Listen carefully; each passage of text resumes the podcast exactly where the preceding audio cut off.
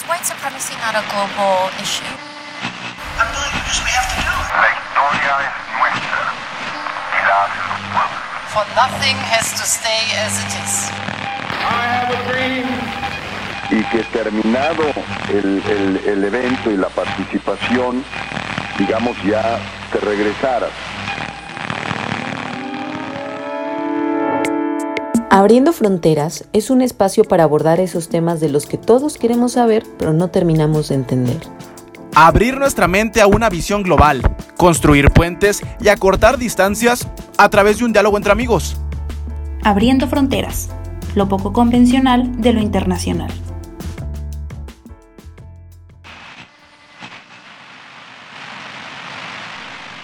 se ha perdido la salida al mar de manera injusta, impuesto además de eso, y el tratado incumplido. Pueblo argentino, si quieren venir, que vengan, les presentaremos batalla.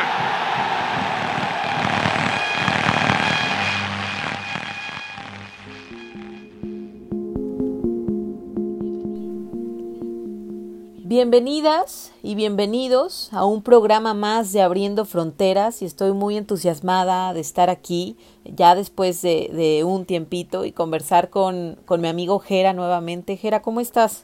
¿Qué tal, Ekaterini? ¿Qué tal, Eka? Te saludo con ¿Cómo va gusto a ti y a toda la gente que nos sigue por la, por la modalidad del podcast en Abriendo Fronteras. Sí, estuvimos un buen rato fuera, eh, entre trabajo, entre cuestiones personales, pero el programa que hoy traemos... cosas. Sí, muchas cosas, pero si hemos estado fuera, créannos que es porque hemos estado preparando un par de programas muy interesantes, con invitados, con diferentes perspectivas, no solamente la cuestión histórica, no solamente el análisis desde el punto del internacionalista, sino también una fotografía completa desde la perspectiva también social. Entonces, hoy eh, ya nos estarás dando el tema, pero hemos estado trabajando mucho para estos dos programas subsecuentes. Justamente, programas muy nutridos y bueno, esta vez para aterrizar en Latinoamérica y para platicar sobre conflictos o tensiones de las que tal vez no estamos tan empapados. En el primer programa nos fuimos a América del Norte, específicamente con el tema de racismo estructural en Estados Unidos. Después nos centramos en Asia y en el conflicto entre Hong Kong, gobierno de Pekín. Recientemente hablamos de los nacionalismos, partidos de ultraderecha y ahí abordamos algunos casos en Europa y esta vez aterrizamos a Latinoamérica para charlar un poco sobre algunos conflictos territoriales, es- específicamente cuatro casos, el de la isla de las Malvinas o Falkland entre Reino Unido y Argentina, el caso de la isla Conejo entre Salvador y Honduras, el de Bolivia y Chile por la salida al mar y el de Chile y Perú por la delimitación marítima. En estos dos últimos tendremos dos invitados, así que este programa va a estar bueno, va a estar muy interesante.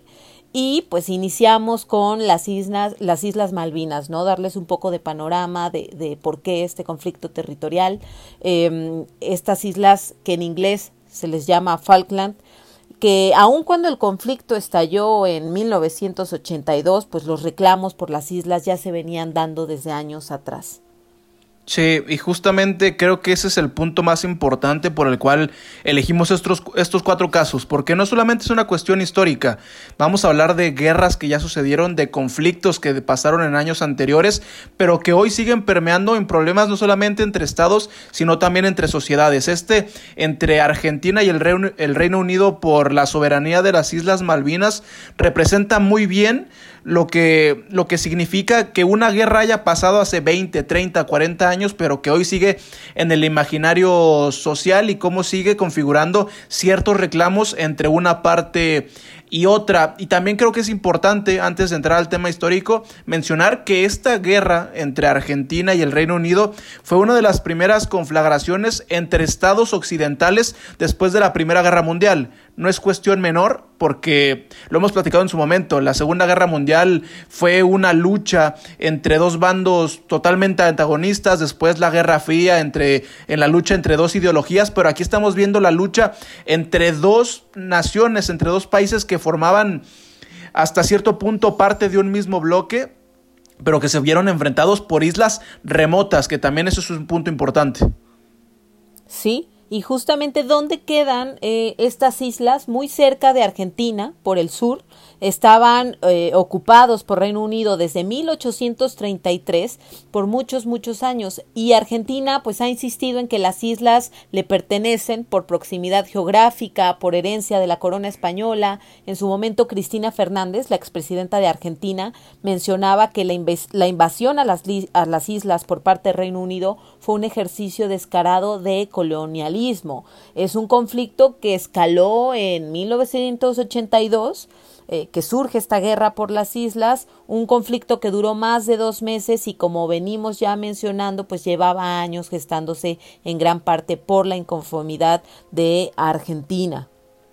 Sí, hay que decir que fue una guerra relativamente corta a lo que estábamos acostumbrados viendo otras, otros eh, episodios bélicos. Esta se realizó entre el 2 de abril de 1982 hasta el 14 de junio, cuando ya se terminan eh, por rendir las fuerzas argentinas contra el Reino Unido. Y también hay que hablar que antes de que explotara la guerra se, da, se dan un, par de antecedentes importantes. Creo que eh, el, más significativo fue el incidente Davidov, que fue un mes antes de que explotara la guerra.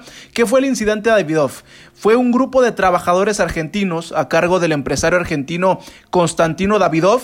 En aquel entonces este empresario había conseguido un contrato con el gobierno del Reino Unido y también con unas empresas eh, británicas para ir a desarmar una de estas fábricas tan importantes balleneras que se habían convertido en trascendentales en, en las Islas Malvinas porque él comerciaba chatarra. Entonces él junta un grupo de trabajo va con el gobierno argentino que, que le presta una, una fragata de, de la milicia argentina, van y cuando llegan a las Islas Malvinas, entre la tripulación venían algunos miembros del ejército argentino.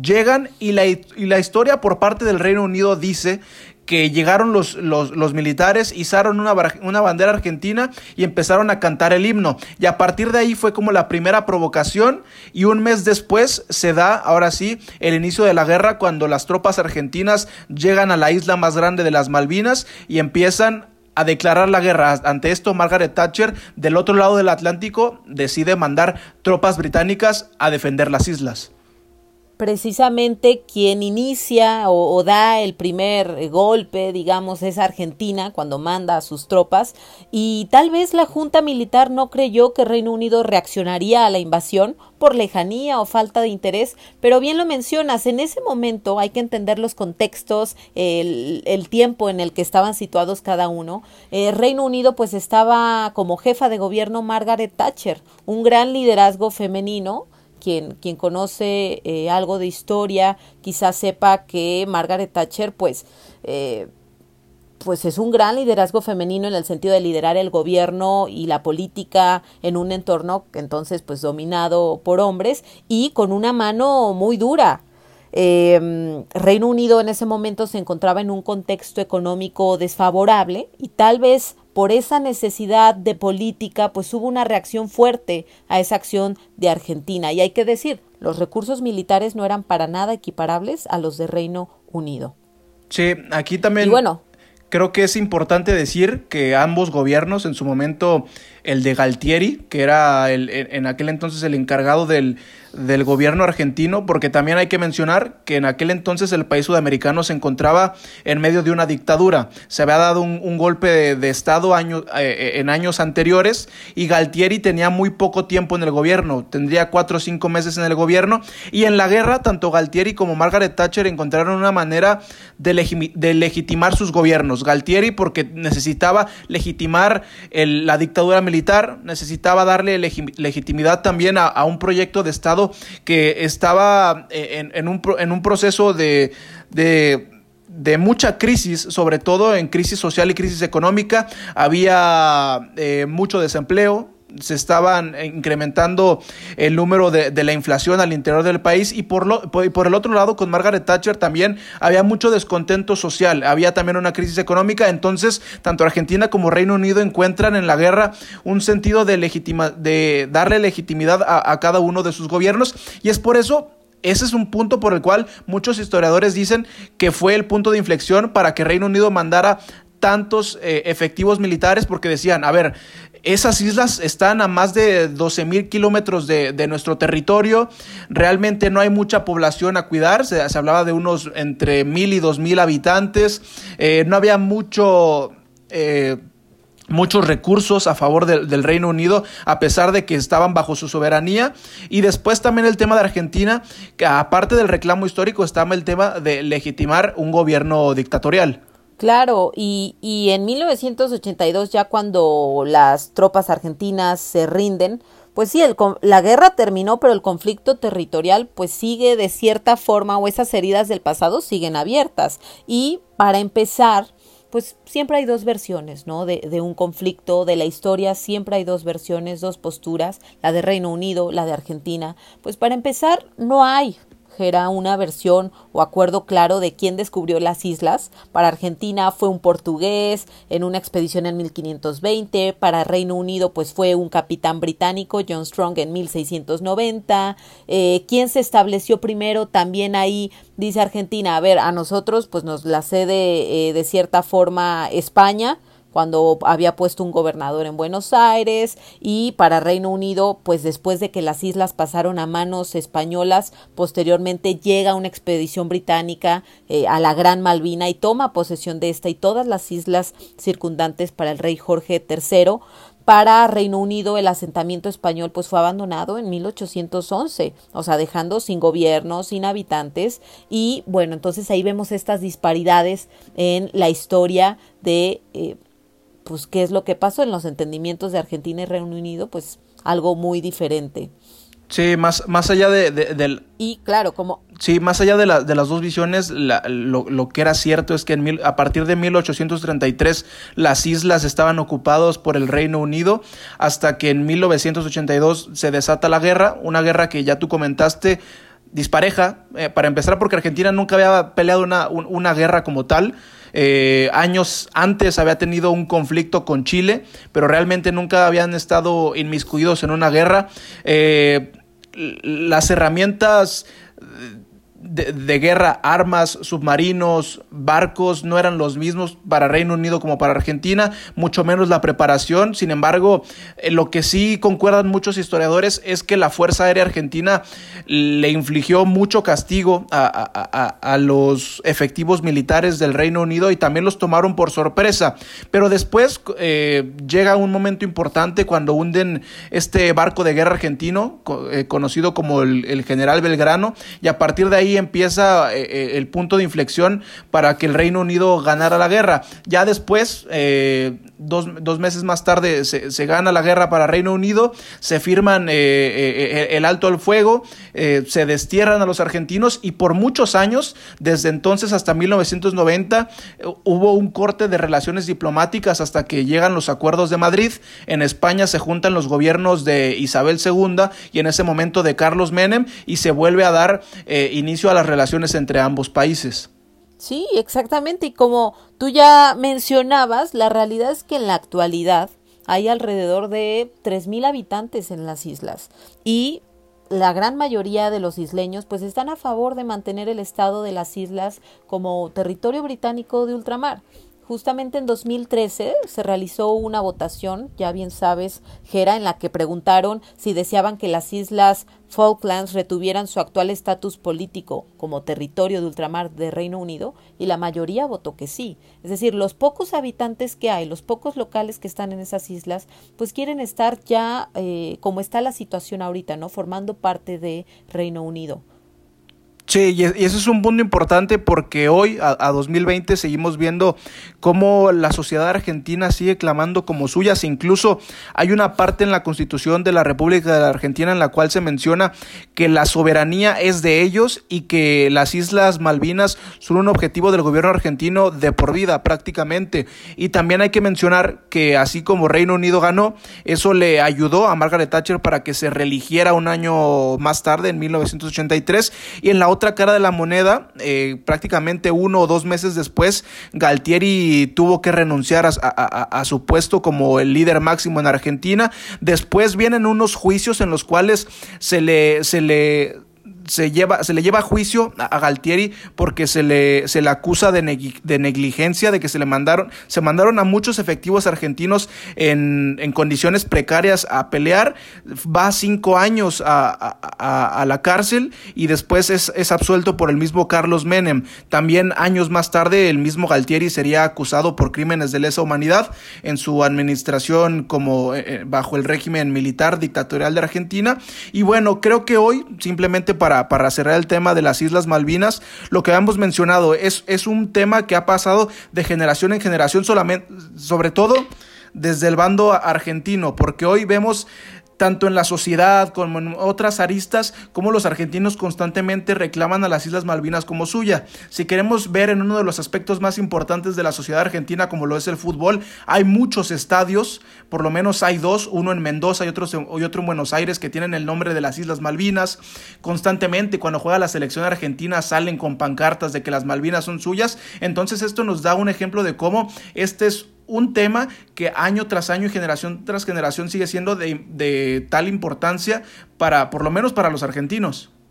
Y así lo vamos a ver justamente con cada uno de eh, los casos que tenemos el día de hoy, conflictos que datan de mucho tiempo atrás, pero que siguen latentes, siguen vigentes y siguen generando de alguna forma y en algunos ciudadanos, en algunas personas, rencores que trascienden las generaciones. Y vamos ahora con la isla Conejo, también un conflicto que ahí está, que no conocemos mucho, quizá no escuchamos tanto en las noticias eh, sobre este conflicto, la isla Conejo. La isla Conejo es un islote con menos de un kilómetro de extensión y que está ubicado frente a las costas de Honduras.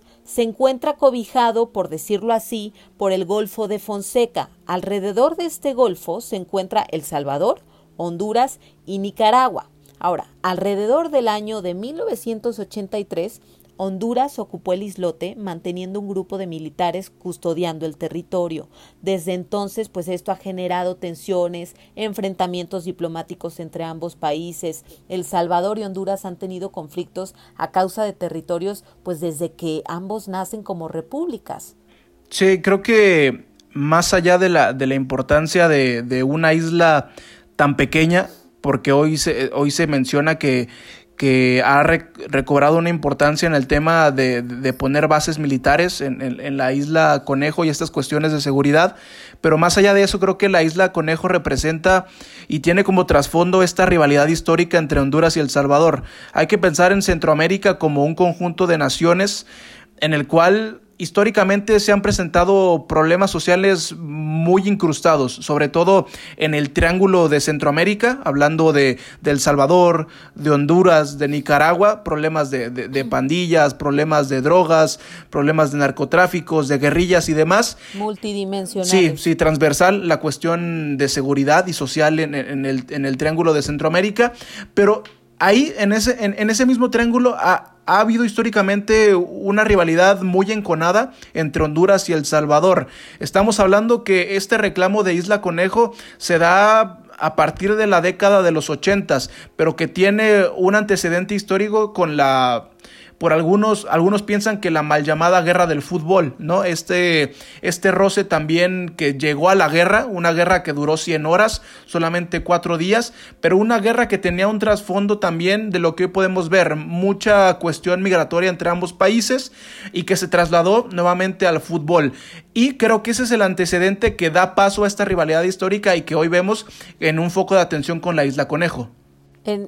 En este conflicto, que ya mencionábamos que alrededor de 1983 es cuando Honduras ocupa el islote, pues en 1992 este conflicto territorial llegó a la Corte Internacional de Justicia, a La Haya, en Países Bajos, donde se resolvió la disputa de límites en la zona, se repartieron los territorios en disputa, pero no se contempló la isla Conejo. Ahora, para las personas que nos escuchan, porque lo vamos a tocar en, los siguientes casos, la Corte Internacional de Justicia es el principal órgano judicial de la Organización de las Naciones Unidas.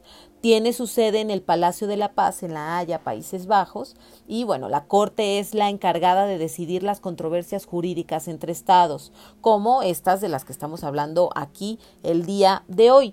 Investigando el por qué es importante esta isla, pues dirán, a ver, esta isla que tiene menos de un kilómetro de extensión, pues ¿por qué es tan importante? No tiene agua potable, no tiene escasa vegetación, pues se encuentra que la clave eh, del problema es el acceso al Océano Pacífico, que Honduras pues no tiene de forma directa. Su única comunicación marítima es el Golfo de Fonseca y la isla es importante para el acceso de Honduras al Océano Pacífico.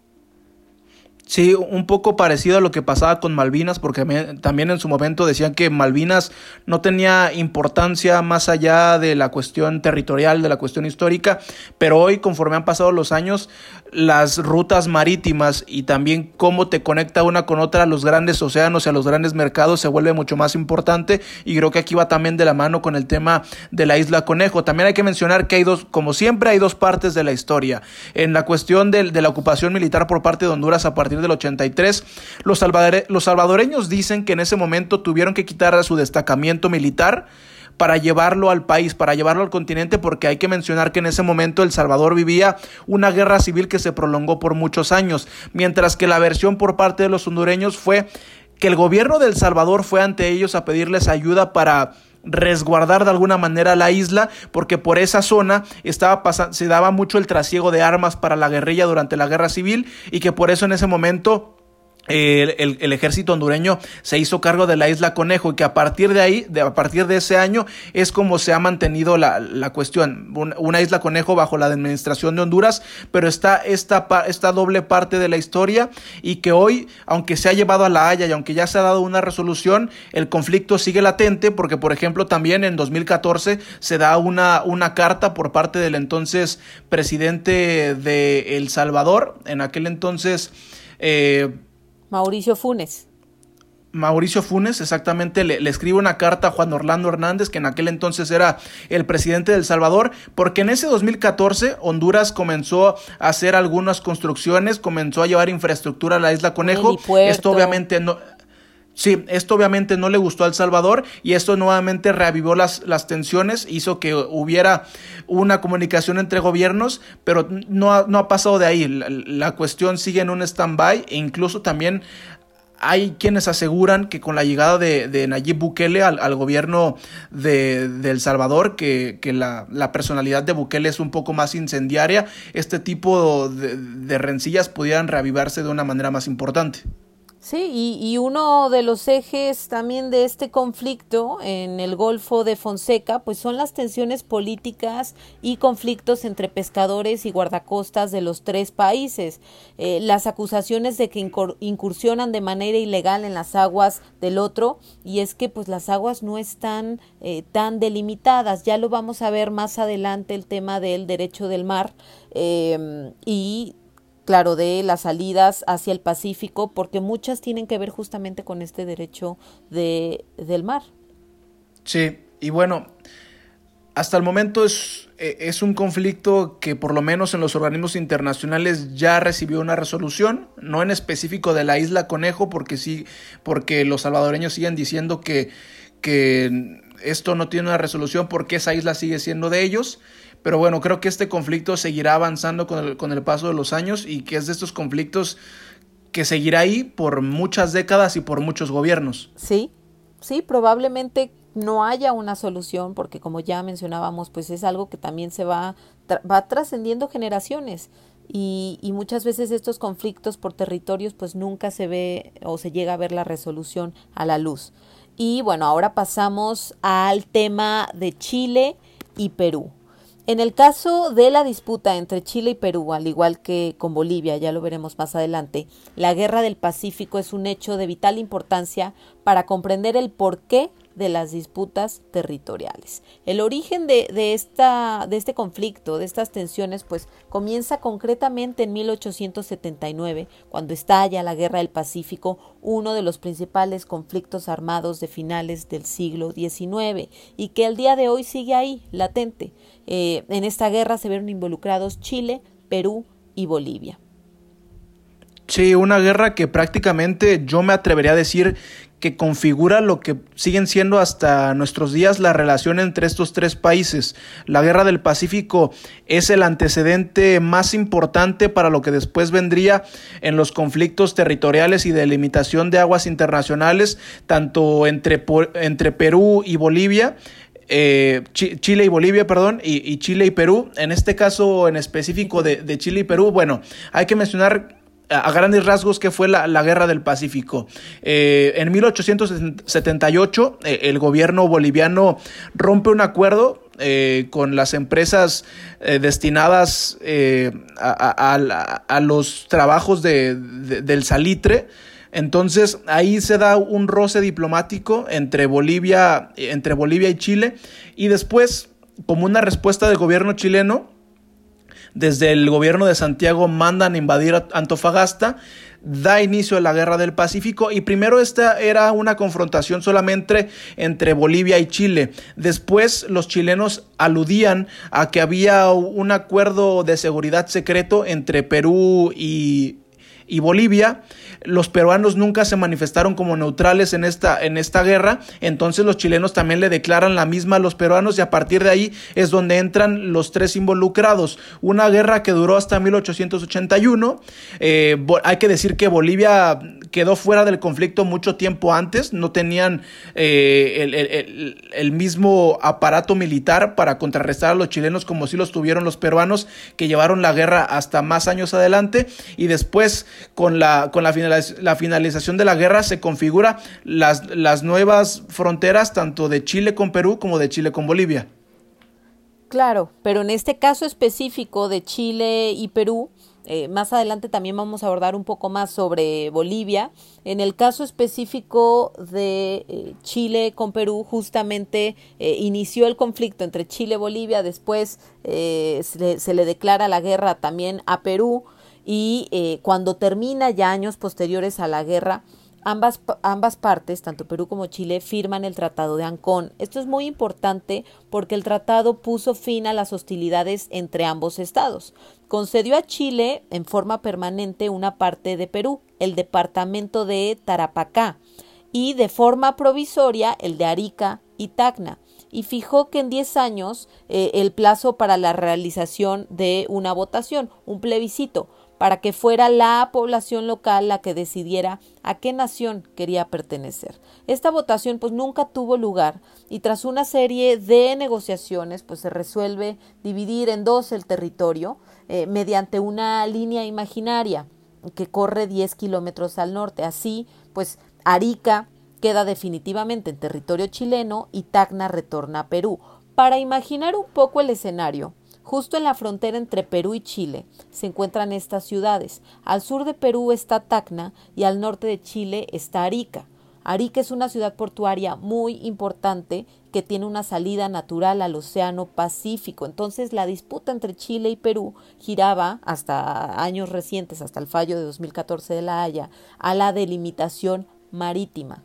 Sí, y mucho tiempo después de, de este de este tratado por el cual Perú se ve obligado a cederle a ciertos territorios a Chile.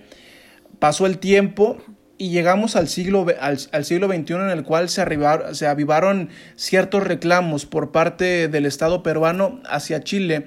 Y aquí es donde podemos decir que en el año 2008 cuando Alan García presidía a Perú, se presenta frente a la Corte Internacional de la Haya un reclamo por el cual se buscaba delimitar nuevamente las propiedades de mar, tanto de Chile como de Perú.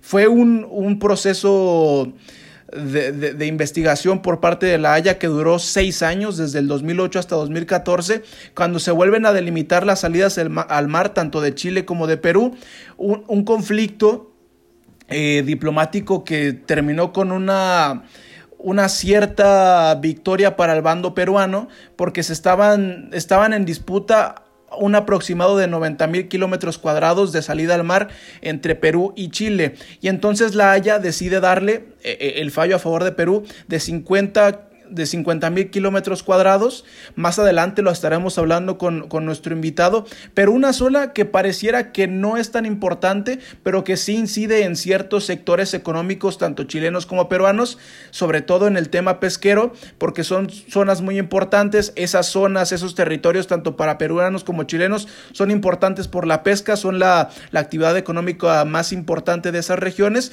Y después, incluso con esta pérdida de algunos kilómetros marítimos para Chile, también se da la, la, respuesta por parte de los pescadores chilenos contra su propio gobierno a los cuales les exigieron una, una indemnización económica.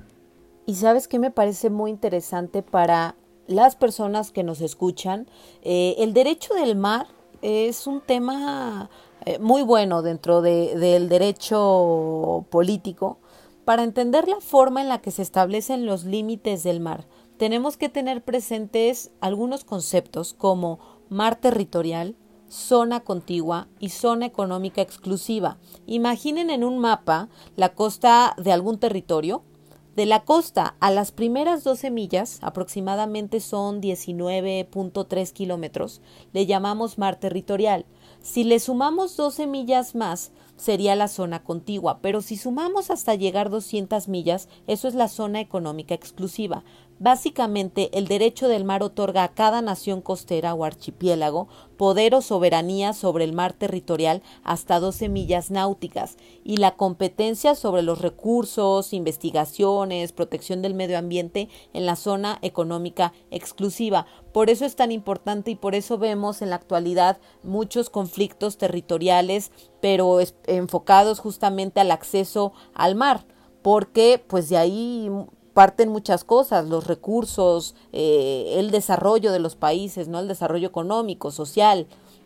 Cuestiones geopolíticas incluso. Y, más, y, más allá, sí, de seguridad, hoy que es tan importante. Y más allá de esas 200 millas que mencionabas, a partir de ahí inicia también lo que es conocido como las aguas internacionales. Pero, Ekaterini, hoy tenemos un invitado que creo que nos puede dar una una nos puede completar la, la, fotografía de este conflicto entre Perú y Chile, eh, un, un, ciudadano peruano que viene a platicarnos sobre el, cómo ha permeado este conflicto, porque él nos deja claro que no es una disputa solamente entre estados, ya ha permeado a la sociedad y no solamente a los que hoy habitan ambos territorios. Ha sido una cuestión que se ha pasado de generación en generación, incluso post-guerra del Pacífico hasta ahora que se ha dado el fallo de la Haya.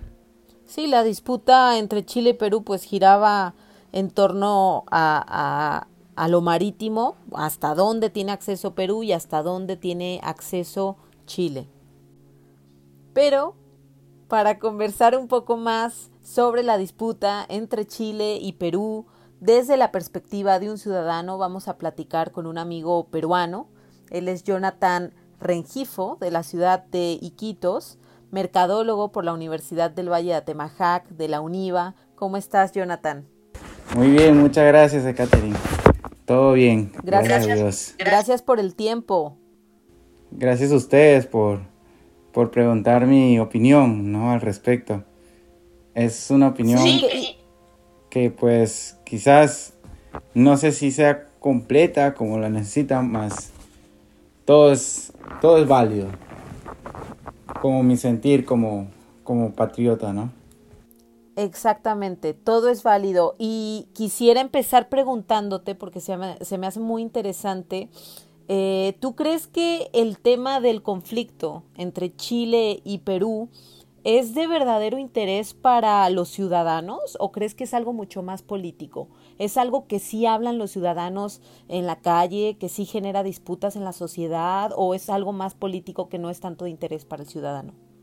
Bueno, el tema de la de, problema limítrofe entre Perú y Chile sí es un tema muy hablado en la sociedad porque entre Perú y Chile existen muchos conflictos, ya sean económicos, políticos, este, gastronómicos incluso, este, ya sea a base de la guerra, hoy en día, por ejemplo, incluso la disputa por el pisco, de quién es el, el original o el creador del pisco.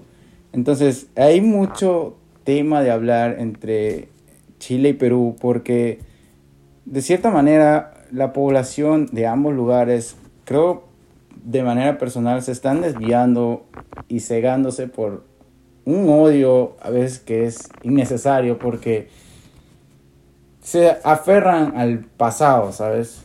Hubo la guerra, este, Perú la perdió esa guerra, pero hoy en día tanto el chileno como el peruano están tomando una postura de, de conflicto entre ellos cuando no les perjudicó en su momento, ¿sabes? Entonces, cuando hay un tema entre un peruano y un chileno, ambos lados lo toman como si fuera muy a pecho, muy personal. Y es un tema delicado porque todo lo que tenga que ver entre Chile y Perú, ya sea, como te digo, el tema del pisco o ya sea el problema del, de la Haya, la falla de la Haya, que es reconocido por el área limítrofe entre marítimo entre Perú y Chile que hubo recientemente. Entonces esos temas es muy hablado ya sea por las noticias, por el periódico, la radio, en la escuela incluso, porque te quieren hacer dar a conocer qué es lo que pasó, cuál es la historia que hay entre Perú y Chile, ¿no? Que todo empezó por la guerra del Pacífico, porque al inicio ni siquiera teníamos frontera con, con Chile, era frontera nomás con Bolivia. Entonces, a través de la guerra hubo más cercanía con Chile, más problemas con Chile, incluso tomaron algunas este, tierras peruanas, que es Arica, y en ese momento era Arica, Tacna y Arica. Más hicieron la chilenización, le llaman en la historia peruana, que a todos los pobladores de Perú los mandaban, o sea, a todos los pobladores de Perú que estaban en Tacna y Arica, los mandaron ya sea para la capital, a Santiago, o a otro lado y ponían como la población este, chilena en Tacna y Arica. Entonces durante un tiempo ese terreno iba a ser, esas tierras iban a ser eh, de territorio chileno. Y ya luego este, se le iba a preguntar a la población por qué país quería pertenecer. Y así fue como se llevaron el territorio de Arica. El claro territorio de Arica. Tacna sí se quedó con Perú pero el territorio de Arica se quedó con Chile. Entonces, hay muchos temas así como de en cultura, en historia que te enseñan y tú lo escuchas o lo aprendes y es como de que, wow, y hay veces que el maestro o, o la persona que te lo dice tiene que ser muy transparente, ¿sabes? Porque si lo cuentas de una manera muy de odio, genera el conflicto en la persona, en el peruano, que lo va a tomar personal. Lo mismo pasa con el chileno, que por ejemplo ahorita que el pisco, ya lo dijeron, bueno, salió que el pisco es peruano, originario peruano. Entonces si tú le dices a un chileno, te va a decir de todo nomás. Literal te va a decir de todo y se va a enojar. Entonces son temas muy personales que lo toman y eso está mal. En, en mi en lo personal está mal. Entonces, este conflicto, o sea, ha trascendido, como tú dices, lo gastronómico, pero aún se siente latente, ¿no? En, en muchos ciudadanos, más allá de, de, la disputa territorial. Sí, más allá de la disputa territorial, ya siento que ambos países lo están tomando como muy personal. Y ya sea por fútbol o cualquier problema que haya entre Chile y Perú, siempre se hace noticia nacional. Esa es la verdad, se hace, se termina haciendo noticia nacional incluso cuando le gana Chile a Perú o Perú le gana a Chile, es como de que salen los periódicos, ¿no? Primera plana. Entonces... ¿Y Bolivia cómo entra en eso, Jonathan? Porque sabemos que también en la historia, en la Guerra del Pacífico, pues fueron estas tres partes, ¿no? Chile, Perú, Bolivia, y han lidiado con cosas similares. Sí, Bolivia, de hecho, el problema de la guerra, o bueno, una de las excusas para iniciar la guerra eh, fue que Perú tenía una alianza con, Bolivia. Y Bolivia hizo un alto de alianza, dejando el resto de la guerra entre Perú y, Chile. O sea, él dejando ya perdido el territorio. Entonces, al dejar ya perdido la guerra, nos la aventaron así como que la guerra nomás entre Chile y Perú y ellos ya se apartaron, ¿sabes? Perdieron el territorio que tenían la salida al mar. Por eso también es ahora carrilla entre todos, este, Sudamérica, que le dicen que Bolivia no tiene mar, pero en la historia sí tenían mar, o sea, sí tenían salida. La perdieron en la guerra y ellos también tienen como un, ¿cómo te digo? Como un conflicto contra los peruanos por todo ello, creo, por... ¿Qué tal, Jonah? Te saludo con gusto. Eh, también agradecerte el tiempo que nos estás regalando para Abriendo Fronteras. Híjole, pues ya, ya nos platicaste de todas las aristas que tiene el conflicto. Básicamente nos has dicho que no solamente es una cuestión de gobiernos, sino que también ha permeado en la sociedad.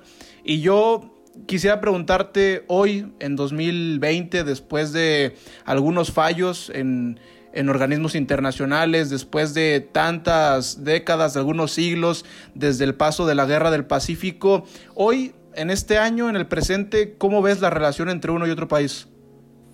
como le mencioné del ejemplo a, a Catherine, este, todavía es muy mala, muy negativa entre ambos lados porque reciente, por ejemplo, el fallo del 2007 creo que fue, ajá, este, del fallo de la Haya, cuando nos cedieron un 70% de lo que habíamos demandado como país, que nos cedieron como 50 mil claro, 50 mil kilómetros marítimos. Eso ayudó mucho, por ejemplo, a la pesca, ¿no? Porque era una zona muy rica pesquera, donde se pescaba bacalao y se pescaba, bueno, también había tiburón y había palometa. Entonces, ese tipo de rencores o ese tipo de, fallos afectó a la población chilena también, que es la, parte fronteriza que es Arica. Y los pescadores, por ejemplo, se fueron contra su gobierno de que no es justo, ¿no? Por un lado. Y ese, ese como por haberlo perdido, este, lo echan la culpa también a Perú. Entonces, buscan cada excusa, una excusa para, hasta el día de hoy, para decir, estos malditos peruanos o estos malditos chilenos, ¿ya? Y estoy diciéndolo en palabras agradables, creo. Porque Hoy en día buscan cualquier excusa para decir, eh, somos mejor que los chilenos, o los chilenos buscan una excusa para decir que son mejor que los peruanos. Entonces ese conflicto todavía existe. Incluso en el fútbol. En el fútbol está como, ah, partido contra, contra Chile, todo el estadio se llena así, empiezan a insultarlo, a decir de todo. Entonces se ve en la población muy metida, a pesar de que Chile también tiene muchas industrias en Perú la tanga, por ejemplo, es una de ellas. Este, la aerolínea que más se usa en Perú es por medio de una aerolínea chilena. Entonces, a pesar de que están muy metidos también en lo económico, todavía hay muy, mucha, mucho rencor, creo, por ambos lados, por sentirse uno más que el otro cuando eso no está bien, pues al fin y al cabo son, somos vecinos, ¿no? Somos frontera. Y ese rencor lo, podríamos utilizar de manera positiva para crecer juntos. Eso es lo que pienso yo. Y bueno, en general una solución entre este conflicto sería partiendo de las escuelas, porque desde que parte de las escuelas, algunos maestros cuando te dictan cuál fue la historia de la guerra del Pacífico, lo dicen con tanto odio, con tanto rencor, con tanto de que malditos chilenos o malditos peruanos. Entonces, parte desde la educación de la escuela, la educación de los padres, porque si el padre y el maestro tienen la mentalidad de rencor, va a haber siempre esa disputa, ¿no? Entonces, parte más como de la responsabilidad de nosotros para educar a la generación que viene, porque si le mostramos ese tipo de odio que propagan a veces en los, en los medios, ya sean en radio, televisión, ese rencor se va a quedar para ellos. Oye, Jonah, ya nos platicabas, lo platicábamos, eh, el tema de las fronteras, ¿no? Eh, lo que compartes con Bolivia, lo que compartes con Chile, pero incluso tienes frontera con Ecuador. ¿Existe algún otro tipo de conflicto por temas territoriales con, con otra nación que involucre a Perú? Sí, este, con Ecuador tuvimos un conflicto Y ese conflicto, por ejemplo, a mí no me lo tocó vivir, pero me a mi padre lo tocó vivir y mi padre me lo contó también. Este, tuvimos una guerra con Ecuador y esa guerra era porque ellos querían tener ceder a unos territorios peruanos que eran Tumbes, Jaéns y Mainas. Y yo soy de Iquitos, está muy cerca de Mainas. Es la parte selva de, de Iquitos, de, perdón, de Perú, pues, del sur. Entonces, querían que les cediéramos y por eso empezó la guerra. Incluso en las escuelas ahí en Ecuador decían este, que Tumbes, Jaéns y Mainas le pertenecían a Ecuador. Y ese tipo de noticias también se propagaba, que en ese entonces era más la radio para reportar las noticias. Se propagaba por mi ciudad, por ejemplo, ¿no? Por Iquitos, por la ciudad por donde crecí. Y lo decían de una manera de que, ¿por qué dicen eso a las escuelas cuando no es así? Y mi padre me contaba de que era una un, odio que creaban de cierta manera entre peruanos y ecuatorianos, que hoy en día, gracias a Dios, no existe en sí. Pero en ese entonces sí hubo un conflicto y más que nada de la población, por ejemplo, de Tumbes, que Tumbes, también la, la población de Tumbes se quejaba, ¿no? De que hagan algo porque es la frontera y no significa que son ecuatorianos, porque algunos pensaban que tenían los mismos derechos que tenían en Ecuador en Tumbes. Concuerdo, concordamos y, y, muchísimas gracias por el tiempo, Jonathan, por lo que nos compartes el día de hoy desde tus vivencias y experiencias y es muy valioso pues ver este panorama que nos muestras porque no solo se trata entonces, como decíamos, de algo territorial, sino que va sumando mucho más vertientes y esto se va volviendo pues más amplio y más complejo y pues muchísimas gracias por este tiempo. Gera, ¿algo más que, quieras compartirnos? Ah, simplemente agradecerle a Jonathan el espacio hoy en Abriendo Fronteras y concuerdo, la la razón por la cual invitamos a, Jonathan fue para mostrar a la gente la fotografía completa, ver cómo este tipo de conflictos permean en la sociedad y cómo se van transmitiendo de generación en generación, aun cuando algunos conflictos ya han quedado de, lado, por lo menos en el tema histórico. Jonathan, otra vez agradecerte por tu tiempo en Abriendo Fronteras y esperamos poderte tener de nuevo en este espacio. Gracias, que tengan un excelente día y si puedo ayudarles con algo más, con mucho gusto. Muchísimas gracias y seguimos con el programa para hablar sobre la disputa entre Chile y Bolivia. Y bien, ahora vamos a hablar sobre el tema de Chile y Bolivia. Justamente acabamos de platicar ya sobre Chile-Perú, Chile-Bolivia, lo mencionábamos eh, hace un momento, el conflicto territorial entre Chile y Bolivia, pues a mí me parece de los más interesantes y sensibles porque Bolivia junto con Paraguay son los dos países en América sin acceso al mar. Imagínate en la actualidad, en este contexto de interdependencia, de globalidad en todos los sentidos, lo perjudicial que es para un país el no tener un mínimo acceso al mar. La mayoría de los países que no tienen eh, salida al mar tienen altos niveles de pobreza y pagan altos costos de transporte para exportar e importar productos. Claro que hay excepciones, en el sentido de que sí hay países que gozan de una buena economía y no tienen salida al mar, eh, pero son contados. Estamos hablando de países como Suiza o el caso de Luxemburgo, que su economía es pequeña, pero estable, pero en general países con esta realidad son considerados países en vías de desarrollo, con altos niveles de pobreza. Sí, y es que hay que trasladarlo a la realidad latinoamericana. Justo ese es el concepto. Creo que es mucho más sensible este, este conflicto entre Bolivia y Chile que el que pasaba con, entre los peruanos y los chilenos. ¿Por qué? Porque fue ahí habría que, ahí se tenía que delimitar eh, solamente hasta dónde llegaba el derecho de cada uno en cuanto al mar. Y este conflicto entre Bolivia y Chile también tiene sus raíces en, la guerra del Pacífico.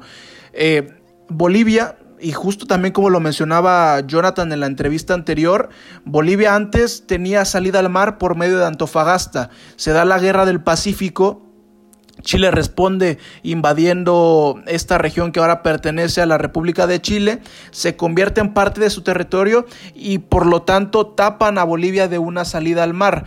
Ahora, después de esto, eh, se da una, firma de tratados y a partir de esa firma de tratados, que fue el cese al fuego y la cesión del territorio de Antofagasta, otra vez, hay dos, hay, hay dos dos posiciones históricas. La primera con los bolivianos que dicen que fueron obligados a firmar este tratado y por otro lado los chilenos que han sostenido que fue el acuerdo posguerra y desde entonces se ha manifestado una inconformidad por parte de Bolivia, una inconformidad que se volvió a ser latente con, con Evo Morales al mandato de, la República eh, Boliviana que también se llevó a, organismos internacionales, se lleva a La Haya pero que ahí a diferencia de lo que pasó con Perú, el fallo de la Corte no fue favorable a, Bolivia. La Corte terminó diciendo en 2018 Chile no está obligado a renegociar los límites territoriales y entonces Bolivia se queda como estaba antes. Que ojo, también en acuerdos de décadas anteriores se había mencionado que Chile le había dado una salida a, Bolivia. Eh, no es como tener un territorio propio, pero se le había dado una vía para tener acceso al mar con la cual los bolivianos no estaban de todo conformes. Y también lo que tú mencionabas, cuando no se tiene una salida al mar, los costos de logística, los, cortos, los costos de importación, de exportación, todo lo que tiene que ver con el comercio internacional se incrementan. Una de las cartas fuertes en el caso de Bolivia contra Chile ante la Haya era que Evo Morales y su grupo de diplomáticos y de abogados internacionales habían dicho que sus costos de exportación eran mucho más elevados en comparación a los que tenían Chile y Perú. Y ni así eso fue suficiente para darle la razón a los bolivianos y por eso es muy importante dar un vistazo a la historia, o sea, por el entender el presente, lo que pasó en La Haya y en estas negociaciones, pues es importante dar ese vistazo en la historia, en los tratados que se firmaron, porque eh, si bien pues la guerra inicia eh, o tiene su escalada en 1879, en 1880 pues Bolivia abandona militarmente la guerra, eh, se queda entre Chile y Perú la guerra hasta 1883, pues es en 1884 cuando Bolivia y Perú, y Perú firman un pacto de, de tregua mientras negociaban un acuerdo definitivo. En 1904 se firma un tratado de paz y amistad con el que Chile y Bolivia eh, termina la guerra, se fijan las fronteras entre ambos países, pero ¿a qué quería llegar con esto? Porque este tratado establece y sostiene por el presente tratado quedan reconocidos del dominio absoluto y perpetuo de Chile los territorios ocupados por este en virtud de ta ta ta ta. Con este tratado, Bolivia reconoce la permanente soberanía de Chile en Antofagasta y Chile, a su vez, acuerda garantizar el libre tránsito de bienes bolivianos exentos de impuestos entre los puertos chilenos y de Bolivia, entre otros puntos. Entonces, por eso es importante revisar también algunos de los documentos. Ya lo mencionabas, Jera, pues eh, Bolivia en diversas ocasiones, el gobierno de Bolivia, pues ha eh, puesto este tema en los foros eh, multilaterales, lo ha llevado a la Corte Internacional de Justicia, pero pues las resoluciones, al contrario del caso con Chile y Perú, pues no les han favorecido porque ambas partes pues han presentado eh, la, los tratados, la documentación que tienen y pues desgraciadamente no se ha dado una resolución al respecto. Sí, y una eh, una, una consecuencia histórica a la guerra del Pacífico que hoy sigue condicionando hasta cierto punto el desarrollo eh, económico y social de Bolivia, pero estamos hablando mucho de la salida al mar. También hay que mencionar que en Antofagasta Bolivia perdiendo Antofagasta perdió una de las principales puentes que hoy significan riqueza para Chile, porque en Antofagasta hay muchos yacimientos de salitre y también de cobre, una de las actividades económicas fundamentales para la República de Chile y que hoy se encuentra en sus manos y que hasta antes de la guerra del Pacífico era parte de Bolivia. Entonces, ah, sí, de cierta manera las consecuencias de la guerra del Pacífico han condicionado el desarrollo de Bolivia y por eso lo han llevado y lo mantienen hoy como uno de los principales objetivos de la política exterior de Bolivia, más allá de si hayan encontrado los resultados que ellos estaban buscando. Sí, y es que han intentado resolver eh, la disputa entre Chile y Bolivia y, y estas dos estados pues se han visto involucrados en varios procesos de negociación. Eh, desde en 1950, por ejemplo, hubo un intercambio de cartas vía diplomática para la concesión de acceso al mar. En 1975, cuando ambos países pues estaban dirigidos por regímenes militares, había buenas relaciones entre ambos, se intentó negociar nuevamente, pero en ambas ocasiones las negociaciones no tuvieron éxito. Posteriormente, eh, ya para 2006, por ejemplo, inician un nuevo proceso de negociaciones con la agenda de los 13 puntos, que eran 13 puntos, digamos, pendientes que quedaban en las relaciones Bolivia y Chile. Uno de esos era el tema marítimo, pero pues nuevamente no se llegó a nada y así ha sido por muchos años, por mucho tiempo, desde eh, este punto de la guerra del Pacífico, un eh, estira, afloja negociaciones, llevarlo a los foros multilaterales, negociarlo, pero como ya decimos, no se ha llegado a una resolución. Sí, y también, así como lo hicimos con el conflicto entre Perú y Chile, para mostrar un panorama completo de lo que pasa entre Chile y Bolivia y podemos decir las cuestiones de conflictos territoriales que en general guarda Chile con, con, con, sus, con ambos vecinos, tenemos otra invitada. Otra invitada, sí. Sí, para abordar el, tema desde una voz y una perspectiva distinta, tenemos como invitada a una amiga chilena, egresada de la carrera de Trabajo Social de la Universidad Tecnológica Metropolitana del Estado de Chile. Ella es de Valparaíso. Y para charlar brevemente con ella como ciudadana chilena sobre estos casos de los que Jera y yo ya hemos conversado un poco más. Francisca, qué gusto saludarte y qué gusto tener la oportunidad de platicar contigo sobre el tema del eh, día de hoy. Gerardo y yo hemos venido platicando cómo las disputas territoriales con Chile, específicamente el caso de Perú, y el de Bolivia tienen ya mucho tiempo y han sido procesos largos, llevados también a foros y organizaciones multilaterales para tratar de dar solución a estas controversias. Bienvenida, Francisca. Queríamos preguntarte y partir de, esta pregunta, Francisca.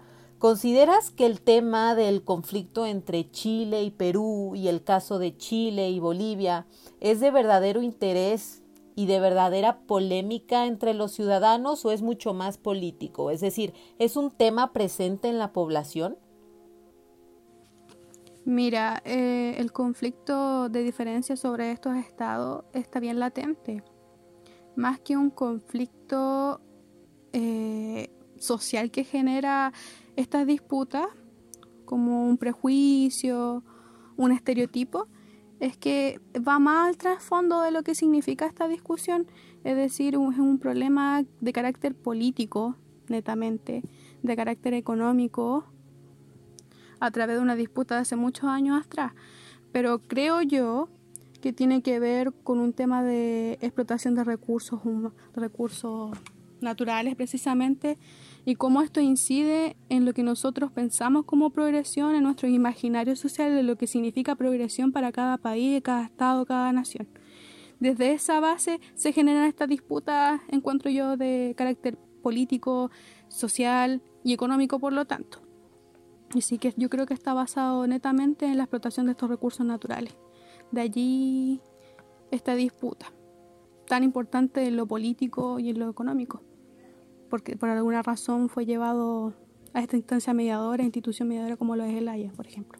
Totalmente, el caso de los recursos es, es primordial en este tema. Gera, traías tú también aquí una pregunta para, para Francisca. Sí, eh, primeramente saludarte, Fran, con mucho gusto. Agradecerte también el tiempo que le regalas abriendo fronteras. Y un poco de la mano con la pregunta que ya te hacía Caterini, yo quería saber eh, sobre todo tu, tu, percepción de si esta, esta disputa es puramente una lucha entre estados, o sea, hablando de, de Chile y específicamente los casos con Bolivia y Perú, o también esto ya ha permeado la sociedad. Me refiero a que si también se han llegado a presentar ya algún, algún tipo de rencillas entre las, entre las sociedades basados en estos conflictos. Claro, Gerardo, yo creo que un gusto también hablar contigo. Eh, más allá de esta disputa política y económica, como lo decía con nuestra compañera, es que sí tiene mucho que ver con una cuestión social, una arista social, porque eh, todo acto tiene su consecuencia. Por más allá de que sea un interés político común, individual y económico, se refleja como consecuencia en esta percepción social que uno tiene a través de los ciudadanos. No es mi caso, pero existen casos donde hay percepciones distintas de lo que significa ser un ciudadano boliviano, un ciudadano peruano en Chile y viceversa. Muchas veces ocurre discriminación y, todo fundado en el fondo desde eh, esta ideología detrás de, la ideología del buen vivir, por decirlo así. Que para ellos es mejor si eh, progresar a través de este sentido capitalista, de este sentido de pertenencia indígena, de nuestros recursos humanos, de nuestros recursos naturales también, de cómo ir progresando a través de ellos. Y claramente muchas veces la, hay opiniones contradictorias que causan estas percepciones sociales de lo que significa ser un ciudadano entre naciones discutidas, por decirlo así. Es súper relevante ese tema. Sí, entonces este tema específico de eh, la disputa territorial sí ha creado confrontaciones entre peruanos, bolivianos y chilenos. Por ejemplo, por poner un ejemplo, ¿no? En el caso Turquía-Grecia. Muchos turcos están enojados con los griegos, muchos griegos están enojados con los turcos por problemas del pasado. ¿Es el caso también de Chile con Perú, Bolivia? O sea, ¿se llegan a ver estas confrontaciones? Mira, sí se llegan a ver con años anteriores con mucha más potencia. Después de la crisis social que Chile vivió desde el octubre del año pasado, puedo decir, eh, ver a través de la que comunica la gente, los adultos jóvenes, los adultos, que cada vez están en una posición más favorable en, cuanto a, reducir estos límites que se generan por estas percepciones construidas a través de rencillas políticas y socioculturales. Tienen que ver con un tema más de generar eh, de generar división por decirlo así eh, y mejorar todo lo que tenga que ver con una base equitativa todo que tenga que ver con género. Entonces, desde la crisis social que hubo en Chile, todo esto ha ido reduciéndose al tema de la discriminación. Cada vez buscamos políticas públicas que estén asociadas a la equidad, al género, como dije anteriormente. Entonces, seguir bajo este mismo paradigma es contradecir todo lo que la sociedad chilena en este momento quiere hacer. Pero lamentablemente todavía existen estas percepciones y estos resentimientos, por decirlo así. Oye, Fran, e, es muy interesante esto que nos compartes, cómo también los distintos contextos ayudan a avivar ciertas rencillas, ¿no? En este caso, los que existen por conflictos territoriales entre Chile y Perú y Chile y Bolivia. Y relativo a esto, yo quería preguntarte también, tú como ciudadana chilena, este, que vives el día a día de la sociedad en tu país, eh, ¿te has dado cuenta a qué otros terrenos o aristas de la sociedad ha, permeado esta, este tipo de, confrontaciones entre, entre, entre, entre nacionales de estos países involucrados? Yo creo que termina permeado en la imagen que se tiene sobre los países, porque ante el resto del mundo siempre se ven los tweets que realiza, por ejemplo, realizaba Evo Morales en su momento, o viceversa, Chile ahí defendiéndose. Eso igual ha permeado en la imagen eh, general desde el punto de vista de otros países. Pero lo que más ha afectado es esta percepción social dentro de la sociedad.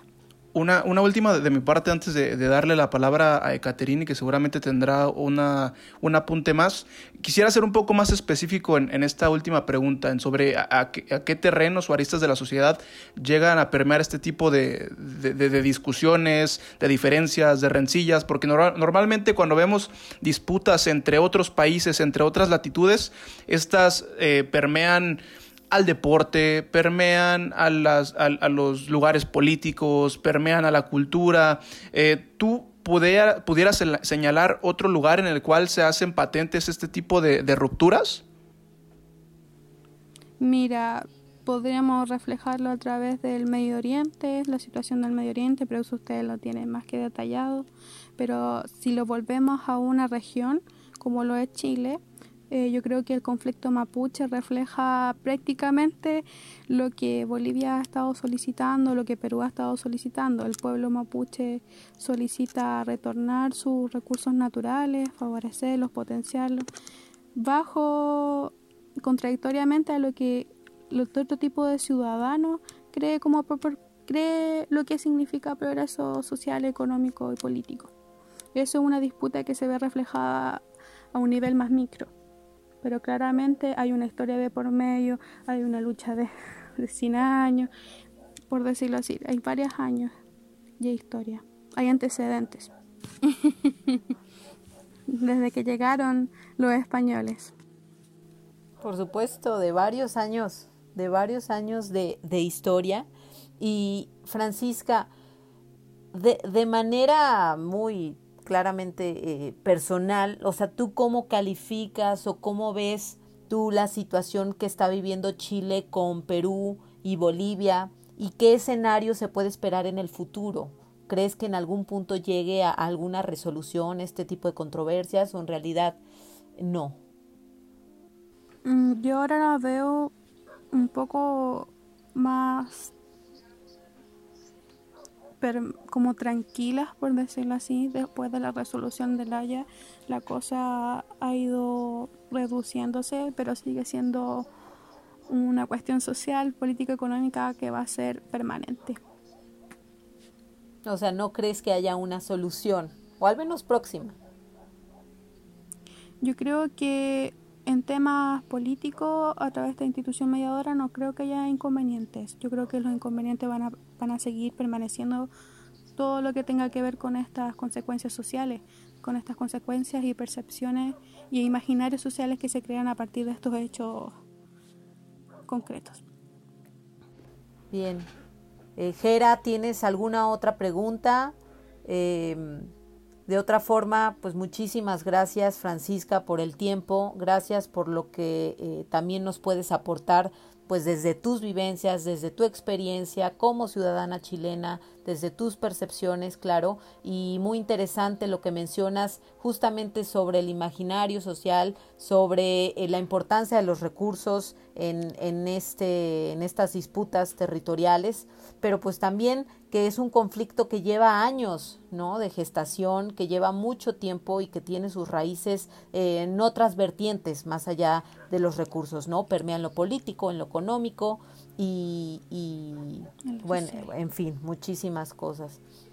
Muchísimas gracias, Francisca, Jera. Eh, pues nosotros seguimos en el programa y eh, nos veremos pues próximamente. Gracias, Francisca. Gracias a ustedes, chicos.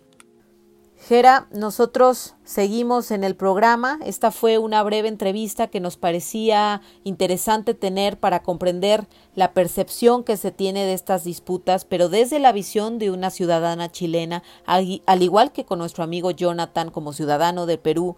Y es que como hemos visto a lo largo del programa, a lo largo del programa, pues los conflictos territoriales tienen un fondo histórico y se ven involucrados diversos elementos que nos permiten comprender por qué al día de hoy estas disputas no llegan a tener una resolución y cómo conflictos que en principio quizás sí fueron territoriales, pues ya después permean en distintas cuestiones de la sociedad y se llega a ser em, ciertos rencores en los ciudadanos que se transmiten de manera generacional, pero también desde el sistema educativo, ya lo decía Jonathan.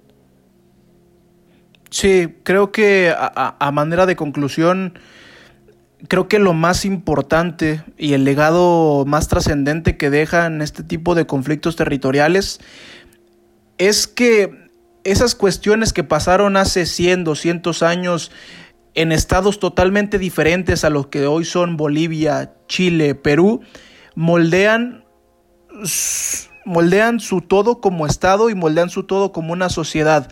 Hoy no se puede entender a una Bolivia sin el pasado histórico de la Guerra del Pacífico. Hoy no se puede entender la dinámica entre estados y entre sociedades, entre, entre chilenos y entre peruanos. Y hoy no podemos entender hasta cierto punto también las políticas exteriores de, de, países por lo menos como Perú y como Chile sin este tipo de reclamos. Y también eso nos da a entender hoy por qué ciertas dinámicas entre sociedades de los países involucrados son como son. Sí, para entender el presente hay que ver cada una de las huellas del camino transitado y este fue el tema del día de hoy, los conflictos territoriales en Latinoamérica. Abordamos y hablamos sobre las Islas Malvinas, hablamos sobre la isla Conejo, que también no lo escuchamos tanto en los medios, hablamos de las disputas entre Chile, Bolivia, Chile, Perú, que de cierta forma se conectan con la guerra del Pacífico.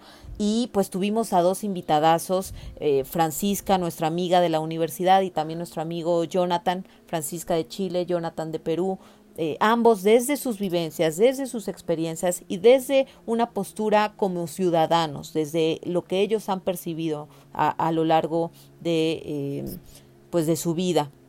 Gera, muchísimas gracias. ¿Algo más que quieras comentar? Ya nos vamos.